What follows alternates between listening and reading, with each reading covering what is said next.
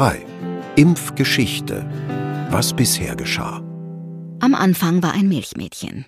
Sarah Nelmes aus dem englischen Ort Barclay litt wie viele Landarbeiterinnen und Landarbeiter an harmlosen Kuhpocken, blieb aber von den oft tödlichen Pocken verschont.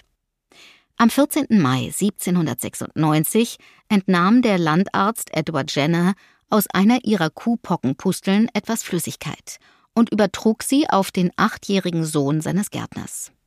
Sieben Wochen später infizierte Jenner den Jungen mit den echten Pocken, und dieser blieb gesund.